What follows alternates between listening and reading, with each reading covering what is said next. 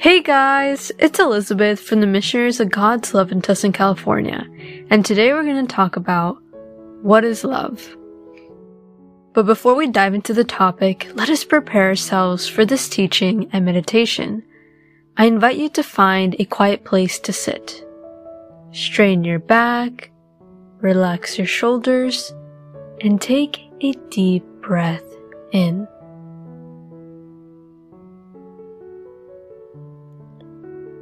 Invite the Holy Spirit to come to you. Lord, please help me to be obedient and to learn and grow more and more every day. May you always be the center of my life, and may I continue to learn from your teachings. Give me strength whenever I'm weak and help me to believe more in you. Amen.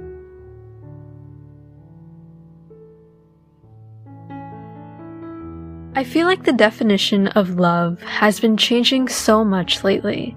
It has been taking so many forms. And many of us are just left with the question what is actually love? People have defined love as a rushing feeling that a person feels for someone. And yeah, sure, that is a tiny part of love, but it really isn't the full picture. Because at one point of the relationship, those exciting and rushing feelings will leave. And it's really not healthy for people to be constantly experiencing those feelings.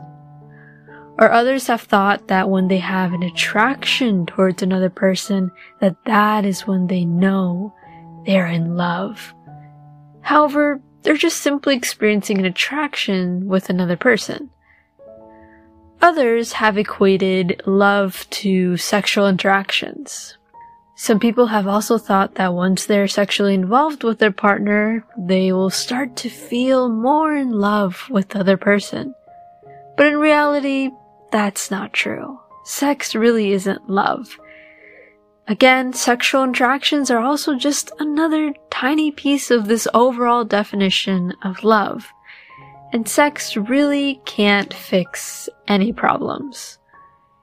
Meanwhile, there are other people who use the word love to simply take advantage of others. A lot of us have many misunderstandings of what love is. They tend to think also that if my needs are fulfilled, if my wants and wishes are also fulfilled, then that means that I'm being loved and I am in love, and that they have found the most perfect person ever. But don't you think there's actually a problem with that idea? I think so, because a person is so focused on my, my, my they are being extremely egocentric and only seek and advocate for themselves. And honestly, that really doesn't sound like true love to me. Let's look at Corinthians 13, 4 through 8 to get a better idea what love is according to God. It reads, Love is patient. Love is kind. It does not envy. It does not boast.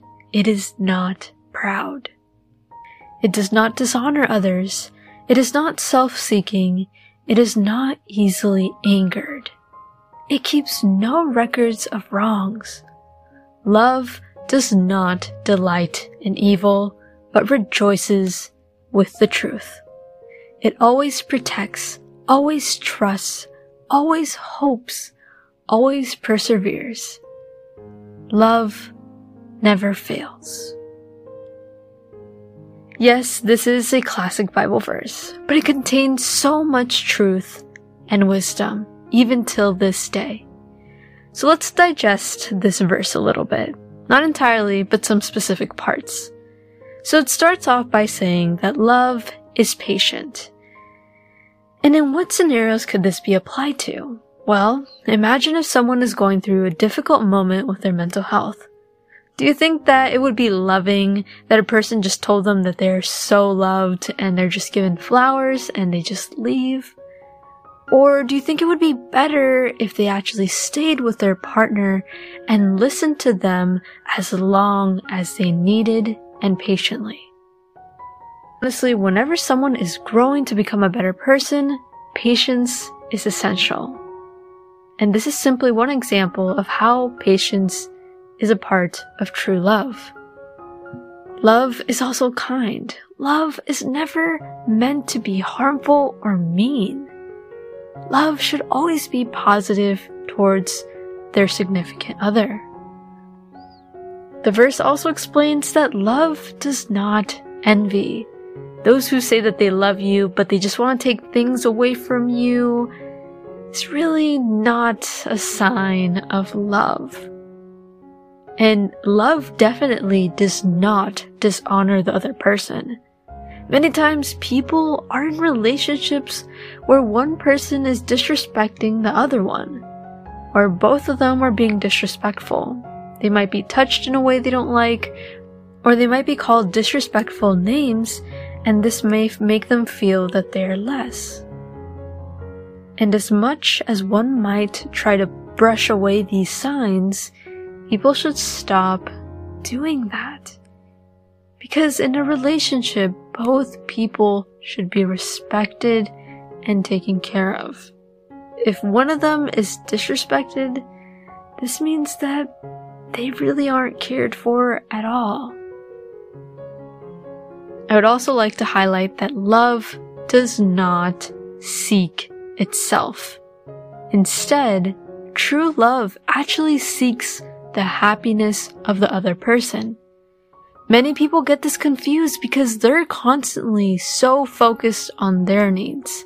But what actually makes a perfect team is when they both have the same goal, or at least they both work to support one another and their goals. Because if two people are just so focused on their needs being met and their wants, who will fulfill who? Who is taking care of who? If they are both so concerned about themselves. Those who truly love one another will make sacrifices and do things that they might not like so the other person is happy. Nowadays, I feel like people look for partners and don't really get to know the other person. So I highly advise that couples truly get to know who they're with and have profound conversations. They should ask each other questions like, what are your values? Who do you want to be in the future? How do you want to form a family if they want to? And so on. Please do not easily settle and move quickly in a relationship. Respect each other until marriage so that there are no regrets. And so you are both sure that you both truly love each other and aren't with each other for convenience or that somebody's needs are met and so on. Instead, enjoy the process of getting to know each other and aim to have true love and to practice true love because that's the love that God wants us to have. I now invite you to reflect on this meditation and teaching. Where am I in this perspective of true love? Do I have true love? Tell God, Speak to me, O Lord, for your servant is listening.